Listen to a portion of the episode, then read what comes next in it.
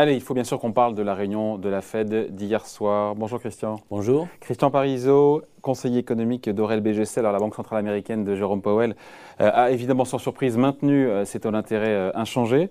on a le sentiment malgré tout que la probabilité d'une première hausse de taux en 2022 prend de l'épaisseur. C'est votre sentiment aussi? Ah oui, le, discours était clairement, entre guillemets, plus faucon. Hein, et très clairement, ils mettent, ils mettent en place aujourd'hui un début de normalisation de la politique monétaire. Donc on est vraiment sur une inflexion. Ça avait un petit peu commencé. Hein. Il avait préparé le terrain à Jackson Hole en disant on va faire un tapering, mais maintenant on fait un pas un petit peu euh, en avant, puisque en mois de juin, il nous avait dit pas de hausse de taux avant 2023. En plus, c'est pas parce qu'on fait, on commence à réduire nos achats obligataires que ça veut dire qu'on va augmenter les taux. Là, il l'a encore répété, il n'y a pas de lien entre les deux. Mais on sent que dans les prévisions qu'ils nous font aujourd'hui, dans le fameux dot chart, hein, vous savez, c'est un petit point à chaque fois de ce que pense chaque euh, membre du FOMC du niveau des taux d'intérêt. On n'a pas les noms, on ne sait pas c'est qui qui euh, pense. Anonymisé. voilà, c'est anonyme, mais on voit un peu ce qu'ils anticipent et le niveau des, des taux d'intérêt qu'ils anticipent. Et là, on s'aperçoit que la moitié pense qu'il faudra remonter les taux au moins une fois l'année prochaine. Alors, le,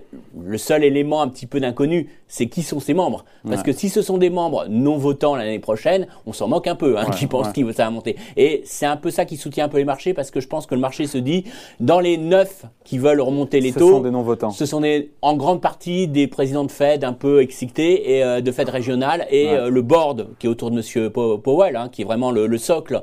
Euh, et bah, c'est plutôt des gens qui sont très modérés, très colombes et donc, on y croit sans vraiment y croire encore pour l'instant. Un premier tour de vis, c'est donc possible, mais pas certain. C'est pour ça que les marchés, cette inflexion-là, ce mm. changement-là, laisse de marbre les marchés parce qu'a priori, voilà, ça ne se fera. Enfin, c'est pas sûr que ça se fasse non plus. Alors, pour être honnête, la réaction de court terme des marchés, j'ai rien compris. parce que, franchement, logiquement, euh, quand vous voyez que, que, que, du côté de la BCE, on n'ose pas dire le mot tapering de peur de faire suragir. Recalibrage. voilà, on dit recalibrage. Donc, on voit que le moindre mot, ça peut faire suragir les marchés. Et là, on a quand même hier soir euh, Powell qui nous dit, d'une part, euh, c'est pour bientôt. C'est pour bientôt. C'est peut-être novembre. le tapering, c'est pour bientôt. C'est pour, c'est pour novembre, peut-être. Il n'a pas, dit, pas, dit, mais c'est potentiellement en novembre, alors que le marché pensait annonce en novembre pour début en décembre. vous allez me dire, c'est juste une histoire de mois, mais enfin, le discours est quand même un petit peu plus dur qu'on pouvait l'entendre. Et puis surtout, on a euh, ce dot chart, hein, ce fameux, euh, ce fameux graphique qui nous dit quand même qu'ils reviennent sur l'idée qu'ils pourraient ne rien faire, laisser attendre un an et ils pourraient monter taux plus tôt. Donc franchement, que le marché réagisse pas à ça, c'est quand même assez étonnant. C'est assez étonnant. Moi aussi, ça m'a surpris. Euh, franchement, moi, comment je l'explique alors? Comment voilà, alors, C'est compliqué. Alors d'une part, peut-être parce que les marchés se disent finalement, il dit ça, c'est pas forcément le plus crédible. Et puis l'autre élément, peut-être aussi, c'est que Monsieur Powell, il laisse ce timing finalement, il, il décale ce timing aux prochains indicateurs économique. Parce qu'il a quand même bien dit, euh, je vous l'annonce pas tout de suite, le tapering. Je dis potentiellement, on peut le faire en novembre. Il n'a pas dit euh, mois de novembre, mais il a dit proche, potentiellement, la prochaine réunion, on peut le faire. Il a dit bientôt si les progrès se poursuivent globalement comme prévu. Et sous-entendu, hein. sous-entendu, et ça c'est l'élément clé, sous-entendu les prochains chiffres de l'emploi, notamment celui de septembre et d'octobre. Alors celui de septembre sera publié le 8 octobre prochain. Hein. Si ces chiffres de l'emploi sont vraiment très forts ou solides, alors lui il a dit, j'attends pas des chiffres très forts, hein, des chiffres corrects alors je sais pas ce qu'il appelle correct, mais enfin si en gros on montre que l'économie américaine crée des emplois et qu'on efface assez rapidement sur le marché de l'emploi euh, cette crise sanitaire, et eh ben pour lui ça veut dire qu'ils vont agir. Donc finalement le vrai market mover, le, celui qui va faire bouger les marchés, à mon avis, je me demande si c'est pas l'EBS, l'institut statistique qui calcule ces chiffres de l'emploi quand ils vont le publier le 8 octobre, parce que si on voit que le 8 octobre on est sur de fortes créations d'emplois, notamment faut pas oublier hein, que euh, on a la réouverture des écoles, euh, donc il y a beaucoup de gens qui avaient quitté le marché du travail pour euh, parce qu'ils pour garder leurs enfants. Donc on a cette réouverture des écoles, on a le fait qu'on a beaucoup baissé l'indemnisation chômage. Donc ça, ça pourrait faire revenir beaucoup de personnes sur le marché du travail. Si ces gens-là reviennent sur le marché du travail et trouvent tout de suite un emploi, ça veut dire qu'on efface très très vite. Vous savez, hein, on est encore à 4,5% en dessous du niveau d'emploi d'avant crise. Donc on pourrait effacer très très vite euh, ce trou d'air. Et donc ça, ça rassurerait énormément les banquiers centraux, mais ça justifierait aussi parce qu'il dirait derrière, hein, et ce qu'il nous a bien dit hier, et ça c'est très important, il nous a dit on est revenu sur notre objectif d'inflation.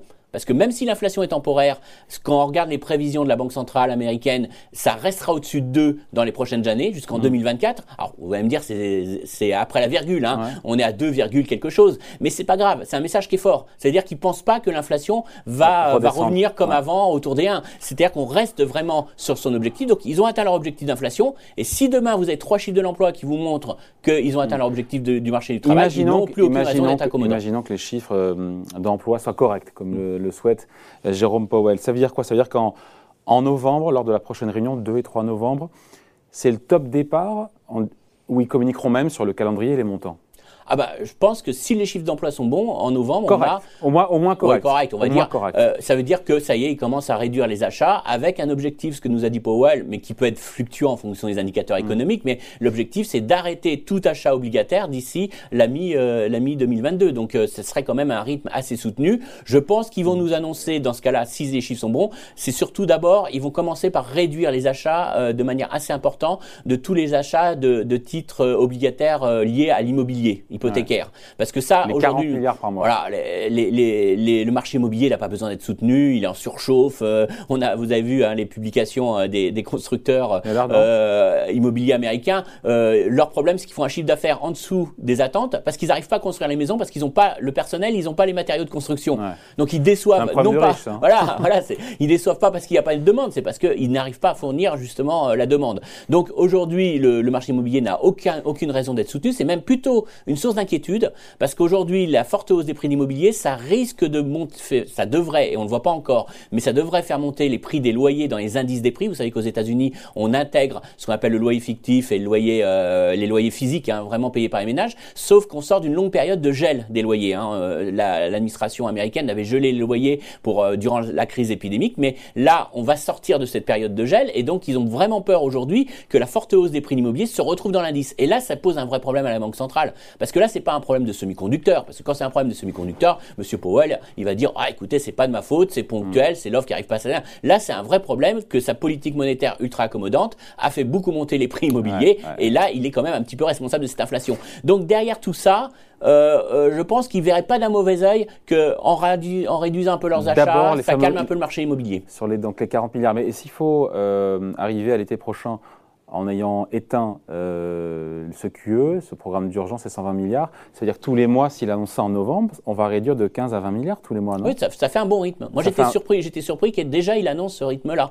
Alors, il a bien dit quand même, il a mis ses précautions. Hein. Il comme a à chaque fois. Hein. Voilà, comme à chaque fois, ça dépendra de l'économie, on ira plus ou moins vite en fonction. Donc, ils, s'ajusteront à la réaction des Mais marchés. novembre, Mais novembre, le tapering commence ou il l'annonce le 2 novembre? Alors moi, pour moi, euh, si les chiffres d'emploi sont bons le 8 octobre, ce qui est probable quand même, euh, ils peuvent, ils l'annoncent, ils le mettent en route euh, début décembre, enfin fin novembre, ils l'annoncent et pour le pour application. Enfin, ils l'annoncent début novembre. La réunion c'est. Enfin, voilà, début novembre, donc ils, ils peuvent l'annoncer quelques jours avant, donc c'est pour ça, je dis peut-être sur le mois de décembre, à partir du 1er décembre, ça c'est l'exécution. C'est ce qui est sûr, c'est qu'il pourra plus reculer maintenant. Jusqu'à présent, il, il a temporisé, là il pourra plus reculer à la prochaine lors de la prochaine réunion. Voilà, ils, ils ont. Sauf si les sauf si les indicateurs sont très mauvais et qu'il pourra toujours euh, être flexible. Ils, essayent quand même d'être flexibles. Le gros problème, c'est, euh, je trouve que la BCE a une communication plus intelligente, parce que la BCE a dit, moi j'ai pas de, j'ai pas d'objectif, je fais ce que je veux, pour faire simple. Et donc, si vous vous jouez trop, si les taux longs remontent trop trop vite, moi je vais intervenir. Parce que mm. je veux pas qu'il y ait un, ce qu'on appelle un durcissement des conditions financières, c'est-à-dire je veux pas que les taux cassent la croissance, pour faire simple. Donc moi je peux intervenir. La Fed, elle est plus enchaînée, c'est paradoxal de dire ça parce qu'en général on a l'impression que la Fed est par ses 120 milliards mais elle est voilà, elle est enchaînée par ses annonces. Et donc là, on va se dire que même si les taux remontent, il pourra pas, euh, s'il commence à faire son tapering, que vous avez le taux américain qui flambe, euh, bah ça sera difficile de revenir en arrière s'il n'y a pas les indicateurs économiques qui montrent que ça impacte l'économie. Donc c'est quand même euh, une politique beaucoup plus dangereuse en termes de communication. Et puis deuxième chose, c'est que contrairement à l'Europe, euh, il y a des vrais risques de tension inflationniste beaucoup plus durables aux États-Unis qu'en Europe. Ils ont 5%, mais en sous-jacent, hors euh, tout ce qui est euh, énergie et compagnie. En sous-jacent, ils sont à combien? Ils sont à 4 aux États-Unis Oui, ils sont à 4, mais après, c'est pas le chiffre en lui-même qui est ah, vraiment. Euh, pardon, il, est important. Non, mais il est important, mais il y a des effets de base, des effets de comparaison, il y a des effets énergétiques, hein, comme nous en Europe. Hein, donc non, mais hors, énergie, je parle. Mais oui, et même euh, alors et hors énergie, euh, c'est pas. Il y a eu euh, la flambée des prix de, des véhicules d'occasion. Mm. Là maintenant, alors c'est moins sur les véhicules d'occasion, mais c'est les véhicules neufs qui flambent. Bon, on va dire que tant que ça reste concentré sur quelques biens, c'est pas très inquiétant. Pour moi, ce qui les inquiéterait vraiment, et qui c'est l'immobilier. Parce que le prix de l'immobilier. On est sur des rythmes de, de Alors pour hein. l'instant, c'est ça le problème. C'est qu'on a un décalage entre les prix de l'immobilier que l'on mesure, alors vous avez euh, plein d'indicateurs, cash euh, vous avez euh, la FHA, tout ça, vous avez des indicateurs qui vous disent qu'on est quasiment sur 20% de hausse des prix immobiliers sur, un, sur an. un an. Et de l'autre, vous avez le calcul du loyer. Alors, il y a deux choses. Il y a ce que se paierait un propriétaire s'il était locataire, hein, ce qu'on appelle le loyer fictif, mais qui est calculé par le BLS, qui est très lourd à calculer, mais qui lisse énormément, qui lui, pour l'instant, est très très faible. Qui, qui, qui progresse au-dessus de 2 quand même. Hein. Ouais, mais la, de réalité, c'est le. Mais voilà, alors le gros problème, c'est qu'on commence à le percevoir, c'est quand vous interrogez euh, les ménages américains, notamment dans l'enquête de la fête de New York, la première chose que vous disent les Américains, c'est que euh, mon niveau de vie baisse et que j'ai une vraie inflation aujourd'hui, j'ai vraiment un sentiment d'avoir un vrai problème de pouvoir d'achat parce que j'ai mes loyers qui montent, mes biens alimentaires et l'énergie. Bon, l'énergie alimentaire, c'est un peu normal, Ouais. mais les loyers, par contre, on ne le voit pas dans les indices des prix. Ouais. Et donc ça, c'est quelque chose à surveiller quand même, parce qu'à un moment donné, Bon. il pourrait y avoir un ajustement de la méthodologie du BLS, et là, peut-être qu'on verrait les loyers monter plus. Donc attention à ça, ça, ça y gênerait beaucoup, parce que là, ça mettrait vraiment en cause la politique monétaire. Tant que c'est les semi-conducteurs, il peut toujours dire c'est juste un problème d'approvisionnement, c'est pas mon, c'est pas mon affaire. Christian, la situation en Chine, est-ce qu'elle a pesé ou pas du tout d'ailleurs dans, avec la quasi-faillite du, du géant Mm. euh, immobilier qu'on a largement commenté ici sur Boursorama Evergrande? Est-ce que ça a été pris en compte dans euh, ce que nous dit la Fed hier Ou alors il a été assez, on lui a posé la question naturellement durant la conférence de presse et il a indiqué oui c'est un problème de la Chine, c'est un problème d'endettement des entreprises chinoises et euh, l'air de dire que nous ça ne nous concerne pas et d'ailleurs il a dit que euh, la Banque centrale américaine a fait, fait faire tout ce qui était nécessaire, qu'on avait évité le pire, qu'il n'y avait pas une hausse des taux de défaut aux États-Unis, qu'on n'était pas dans le même cas. Alors je dirais juste, si je veux être méchant un peu, c'est si vous regardez le- le- l'endettement des entreprises non financières sur rapporté au PIB, c'est à peu près identique entre la Chine et les Ouais. États-Unis. Donc, en gros, lui il dit c'est un problème chinois, de pays, même il met un moment, il dit même c'est un pays de, de- c'est un problème de pays émergents qui, qui ont des entreprises surendettées. On a l'air de dire ça ne nous concerne pas du tout. Bon, il met un peu ça de côté sous le tapis en disant voilà laissez la Chine se débrouiller, ça ne nous concerne pas. Mais en tout cas, ce qui est certain, c'est que euh, hier j'ai le sentiment que la Chine c'est pas son problème que vraiment il est centré sur euh, ce qui se passe aux États-Unis. Et c'est pas quelque chose aujourd'hui Evergrande c'est pas quelque chose qui va faire retarder pour eux. Il y aura pas d'effet contagieux pour Ouais. eux sur les marchés américains et c'est pas quelque chose qui va faire retarder. Et puis autre part d'autre part il en a un peu parlé aussi c'est le plafond l'histoire du plafond de la dette Oui, aux États-Unis oui, ouais, hein, ce problème est-ce qu'ils vont le relever ou pas? Bon Sauf cas où vraiment il y aura un défaut des États-Unis, mais c'est pas ça, quelque a priori, chose. ça sera réglé Voilà. avant la prochaine Voilà, et c'est et on a le sentiment, il n'a pas voulu se mouiller, c'est pas un sujet qu'ils ont vraiment débattu. Donc on a le sentiment que c'est pas quelque chose qui pèse véritablement sur le timing de la Fed. Leur, leur lecture, eux, c'est l'inflation, marché de l'emploi, Ouais. et, et- et ils- et c'est sur- surtout là-dessus que c'est sur Ouais. ces deux points que ce qu'ils joueront sur le timing. On se répète un peu, mais on finit là-dessus. La réaction des marchés vous a surpris? Oui. Ah franchement, vous m'auriez dit avant, il va dire ça, je vous aurais dit bon bah ça va, on va se faire une belle séance de baisse. hein, franchement, alors je sais qu'il y avait les marchés n'y croient pas, c'est ça Alors, il y avait plusieurs choses. Il y a, je pense qu'il y a le fait que peut-être la Chine avait un petit peu rassuré, donc ça a quand même permis au marché de monter longtemps avant.